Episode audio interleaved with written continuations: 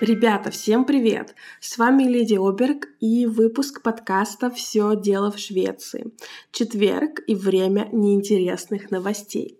Сегодня хочу поговорить с вами о наболевшем, о том, что меня мучает практически каждый рабочий день. Это беспокойство учеников по поводу того, что они не знают, как учиться. Да, друзья, оказывается, что записаться на курс по шведскому языку и вообще любому другому иностранному языку и вообще на любой курс по любому предмету недостаточно для того, чтобы этим предметом овладеть или овладеть э, частью этого предмета или информации. То есть само ваше намерение и, э, так скажем, мотивация, э, вообще цели, то, что вы себе напридумывали, то, что вы для себя решили, это все хорошо, но этого недостаточно для того, чтобы полноценно впитать в себя всю информацию. А что же еще нужно для того, чтобы успешно обучаться?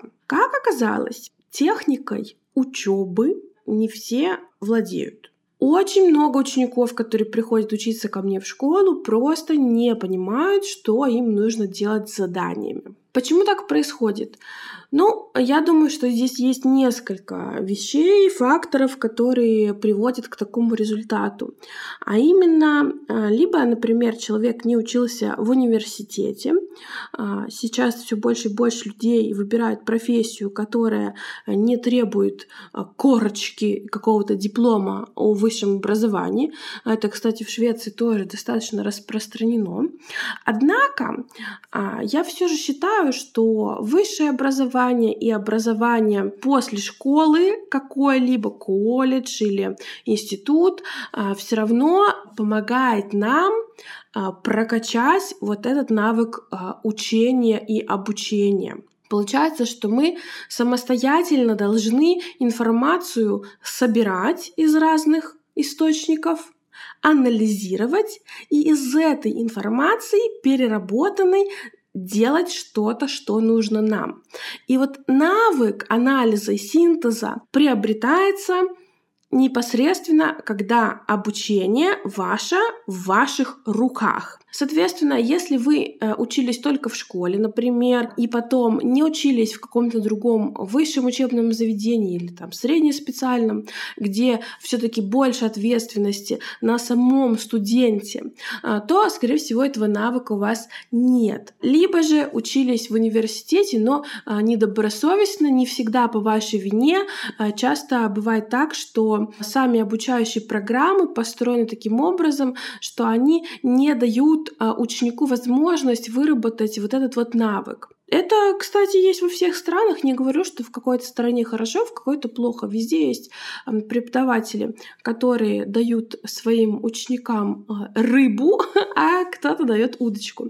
Так вот, удочку, конечно же, давать лучше, потому что это позволит а, не только а, нашему ученику или студенту в будущем приобретать новые знания и критически мыслить, но и вообще в жизни поможет, потому что мы всегда встречаемся встречаемся с ситуациями, когда нам нужно анализировать информацию, будь то э, информация из СМИ, э, будь то, что нам говорят врачи, нам нужен second opinion, например, или э, какие-то другие еще, э, покупка машины, покупка дома, какие-то советы, да, мы всегда должны э, понимать, как нам информацию сопоставлять друг с другом, фильтровать и как нам применять новую информацию для того, чтобы нам стало легче легче жить. Еще один из факторов или причин, почему а, сложно обучаться многим а, людям, например, учились в университете, но очень давно. Или вообще образование было чисто теоретическим, где не нужно было а, свои собственные какие-то писать отчеты, например, или лабораторные делать, где нужно было подумать, например, сопоставить, или какую-то, может быть, исследовательскую часть не нужно было писать в выпускной работе. Не знаю. Но что-то с этим нужно делать, потому что что когда приходят на курс ребята, которые, например, а, у меня начинают смотреть э, урок, в котором я подробно рассказываю, а, озвучиваю правила, привожу примеры. Дальше в конспекте тоже разбираюсь переводом, да, сопоставлением с другими какими-то явлениями языковыми и даю им потом задание на это, они не могут выполнить задание, потому что не знают, как применить то, что им только что рассказали, на практике. И иногда э, происходит э, такое непонимание и э, желание сразу же вот заниматься с репетитором. Да? У нас часто многие хотят заниматься с репетитором, но не совсем понимают, откуда ноги растут. Репетитор — это все равно не тот человек, который за вас будет делать. Репетитор будет вам помогать и объяснять, но вместе с вами делать задание, конечно же, э, будет и репетитор, и ваш частный преподаватель, да и даже преподаватель, который с вами занимается в группе, да и даже, по сути, я в своих уроках, например, это одна, одна из частей наших курсов тоже, мы разбираем вместе задания.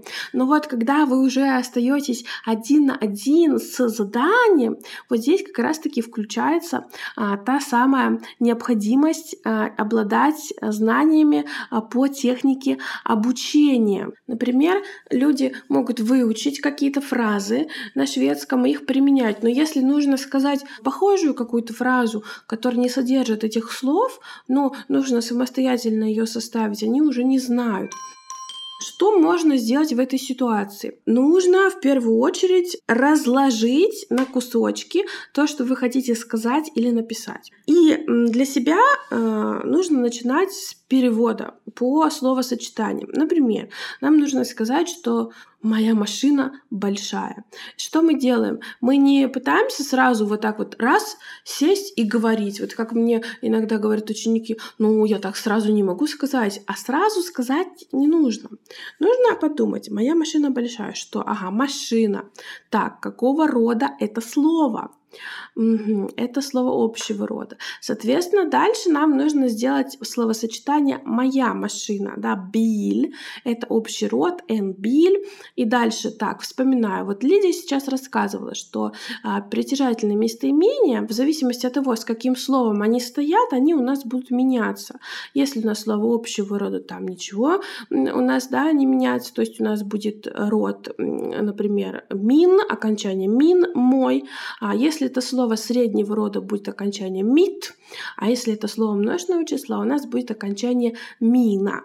Да, то же самое у нас касается прилагательных, например. Да, вот это сейчас мне только что рассказали. А значит, что я дальше делаю? Я, получается, выясняю, что, ага, машина у меня общего рода.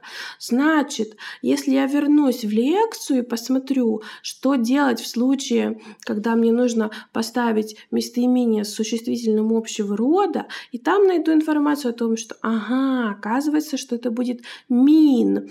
А если бы мне нужно было сказать не моя машина, а наша машина, то есть я тогда, получается, иду в табличку, нахожу а, местоимение мы, смотрю у него форму наш и смотрю, с каким родом стоит мое слово. Ага, значит, машина, она все еще осталась словом общего рода, и я смотрю форму, а, которая будет у притяжательного местоимения в общем роде, вор. И получается мин, биль, а если бы в условии было наша машина была бы Ворбиль. Так, и что делать мне дальше? Вот я нашел моя машина, моя машина большая. Ну, мы можем найти прилагательное большой. Опять же, прилагательное у нас тоже меняется по роду и числу, как я только что услышала в лекции. Ага, а машина-то у меня общего рода. А тут как меняется? Ну, опять иду в конспект или опять смотрю урок. Ага, значит, э, машина слово общего рода. Уже я много раз это повторила. um, И получается, что прилагательное никак не меняется. Стур. То есть там не будет никакого окончания добавляться. Это нам тоже только что в лекции Лидия рассказала. Так, минбиль, стур. Ага, а еще я вот вспоминаю, что Лидия говорила, что на втором месте в шведском предложении всегда стоит глагол. А тут есть у меня глагол? Так, а какой у нас глагол? Так, моя машина большая. Ага, ну, наверное, есть, является глагол är. Min är stor. Это Это а, примитивный пример для самых начинающих, но а, он точно так же работает и для продолжающих. Нужно делать декомпозицию. Это тоже модное слово. В последнее время на устах у блогеров и всех, кто а, занимается образованием, обучением. Тем не менее, раскладываем на элементы. Иногда ученики спрашивают, ой, а вот у вас предложение, вот здесь вот, я их вот так вот не могу вот перевести, вот, можно пользоваться Google Translate? Нет, потому что а, преподаватель, который к вам прикреплен и вас проверяет, с вами работает, зачем он будет проверять ваш Google Translate? И главное, зачем это вам нужно? Я знаю, что мои преподаватели умеют проверять Google Translate, и они его победят и всегда будут лучше, чем он. Ну а вам-то от этого какая выгода? То есть э, это упражнение, да, например, перевод предложений или написание текстов, это упражнение направлено на то, чтобы вы именно как раз-таки занимались тем, что вы применяете вот эти самые знания, которые вам только что дали. То есть вам рассказали, как сделать, теперь делаем. И вот этот вот момент, он многих пугает. То есть вот э, лекцию прослушал, конспект скачал, посмотрел, нужно садиться за задание, ничего не понимаю. А, так вот, э, разделяйте на маленькие шаги и дальше каждый шаг сверяйте с конспектом, с лекцией, с уроком, с учебником, смотря где вы учитесь и чему вы учитесь. Я говорю сейчас в реалиях своих курсов, своей школы. Но я думаю, что такой способ он помогает. Дальше, если вам нужно а, делать другое упражнение, например, написание текста, где уже не перевод, а вам нужно придумать, здесь будет намного проще, когда вы уже сделаете какое-то количество упражнений на перевод, и а, вот эта декомпозиция у вас будет несколько быстрее проходить уже в голове. То есть вам не нужно будет каждое слово сверять, да, потому что, по сути, текст, который мы пишем или который мы говорим, то есть говорение это получается еще а, одна ступень, более ускоренная ступень, да, то есть сначала перевод предложений с русского на шведский, потом написание текстов уже просто на шведском, и дальше говорение на шведском. Это такие стадии. Но процесс там, по сути, один происходит. Когда вы тренируете себя, свой мозг, да, ваши мысли на то, чтобы а, делать такую декомпозицию, анализ, применение вот этих всех знаний, то тогда вам уже легче э, в письменной и в устной речи дальше. Да, здесь все то же самое происходит, только в какой-то момент э, а, все быстрее, быстрее, быстрее, быстрее. И когда мы э, просто открываем рот и речь льется, мы говорим по-шведски, это значит, что вы уже натренировались и довели до автоматизма. У нас есть такой термин, который называется грамматический автоматизм.